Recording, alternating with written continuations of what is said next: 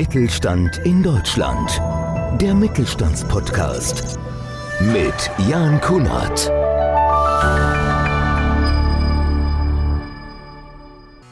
Gründerin Maria Füssel lebt die Leidenschaft fürs Sortieren aus und hilft damit als Expertin für Dokumentenstrukturierung kleinen und größeren Unternehmen gleichermaßen. Wie sie das genau macht und was es mit den sogenannten Schuhschachtelmandanten auf sich hat, das erklärt sie in dieser Episode.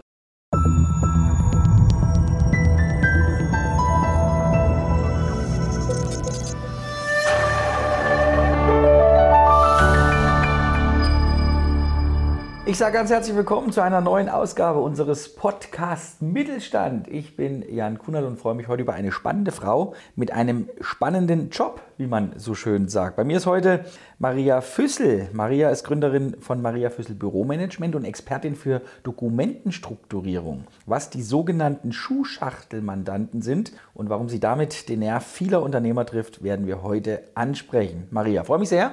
Das finde ich total spannend. Schön, dass du bei uns bist. Hallo. Und ich bin sehr gespannt. Also Schuhschachtelmandanten finde ich ja schon total spannend. Ich habe zum Beispiel, ich habe es eben schon zum Kai gesagt, dem Gründer vom Podcast Mittelstand, Ach, das ist, glaube ich, ein Problem, was jeder kennt. Ich habe das ganze Wochenende gesessen, ich habe, glaube ich, 13 Stunden gesessen, habe meine ganzen Unterlagen für den Steuerberater sortiert. Aber vielleicht zum Einstieg erstmal so zwei, drei Sätze zu dir, wer dich nicht kennt. Was hast du bisher gemacht und welche Erfahrungen bringst du mit? Ja, also ich bin Steuerfachangestellte und ja, ich habe Schreinerin gelernt ursprünglich und das war aber nicht meins.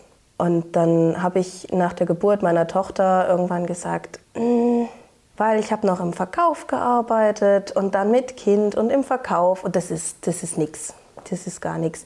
Ja, und in dieser Phase habe ich dann geschaut, dass ich habe ich einen Kurs gemacht zur Fachkraft für Finanzbuchhaltung. Und da habe ich dann festgestellt, dass mit den Steuerthemen, das, das ist meins. Und dann bin ich noch Steuerfachangestellte geworden und das heißt natürlich, ich habe total gesehen, auch was gebraucht wird und wie man das, wie man das macht. Am geschicktesten das Sortieren. Finde ich ja schon total spannend. Schreinerin ist ja wirklich ein außergewöhnlicher Beruf für eine Frau. Jetzt Steuerfachangestellte, das ist dann schon wieder eher typischer. Jetzt aber zum Einstieg, wir haben ja auch einen Schuhkarton bei uns stehen, ne? passend natürlich zum Begriff Schuhschachtel Mandant. Was machst du? Was bietest du an? Wie hilfst du Leuten? Ich helfe dem Kunden, indem ich einfach seine Sachen komplett sortiere. Vom, vom ersten Brief, der ins Unternehmen reinkommt, bis zur Buchhaltung. Mache ich das alles. Ich sortiere die Sachen, ich strukturiere die Sachen und ich buche sie dann auch ins Programm ein. Ja, das unterstützt natürlich den Datenfluss und den Überblick im Unternehmen.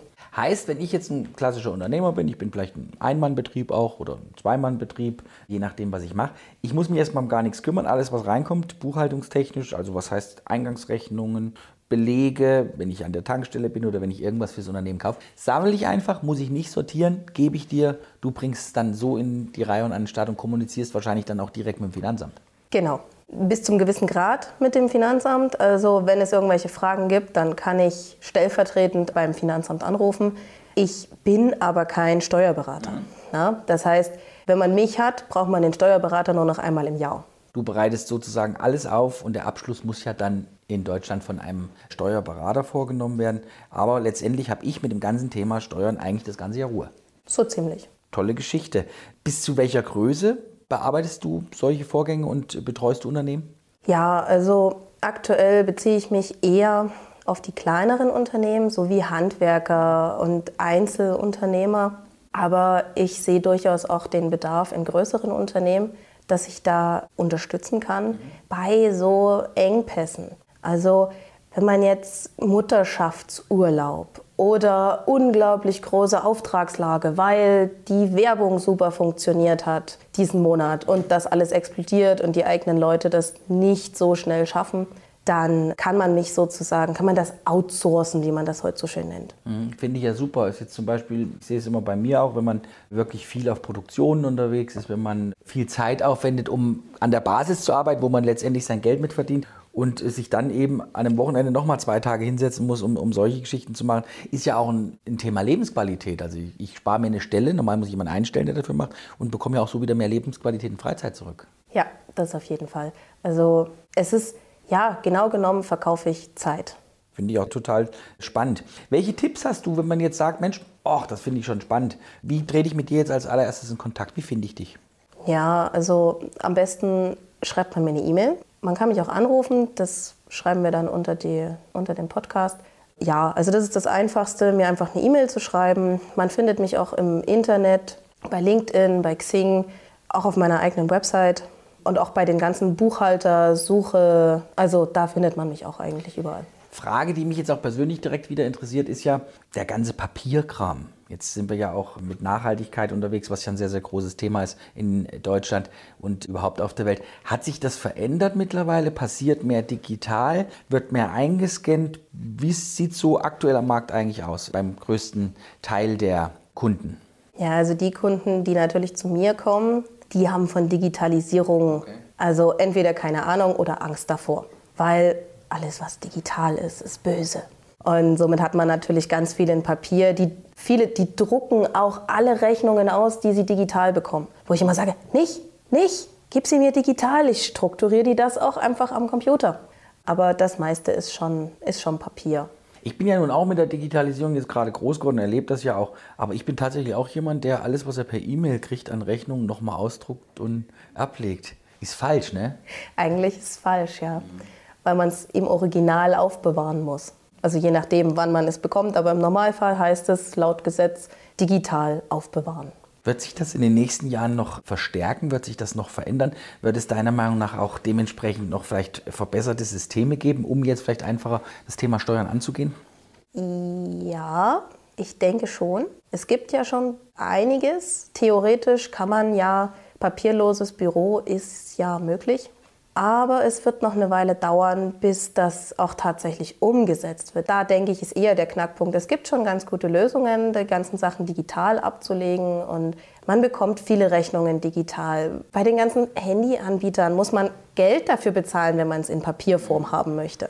Und somit, ja, die Tendenz ist sehr da, aber viele Leute sträuben sich dagegen, weil sie halt Angst haben, dass die Daten verloren gehen oder geklaut werden oder vom Pac-Man gefressen werden. Ich finde ja, das ist ja so ein Thema, wo man, was man von sich so auch so ein bisschen wegschiebt. Ne? Man macht das vielleicht 10, 15, 20 Jahre eben nach einem Prinzip, druckt das aus, tut sich schwer, irgendwas umzustellen. Wenn es aber irgendwann mal vorgeschrieben wird und jeder es machen muss, ja, gewöhnt man sich aber auch relativ schnell an so eine Geschichte dann einfach. Ja, ich habe es gemerkt, dass es vielen meiner Mandanten in der Steuerkanzlei schwer fiel, mhm.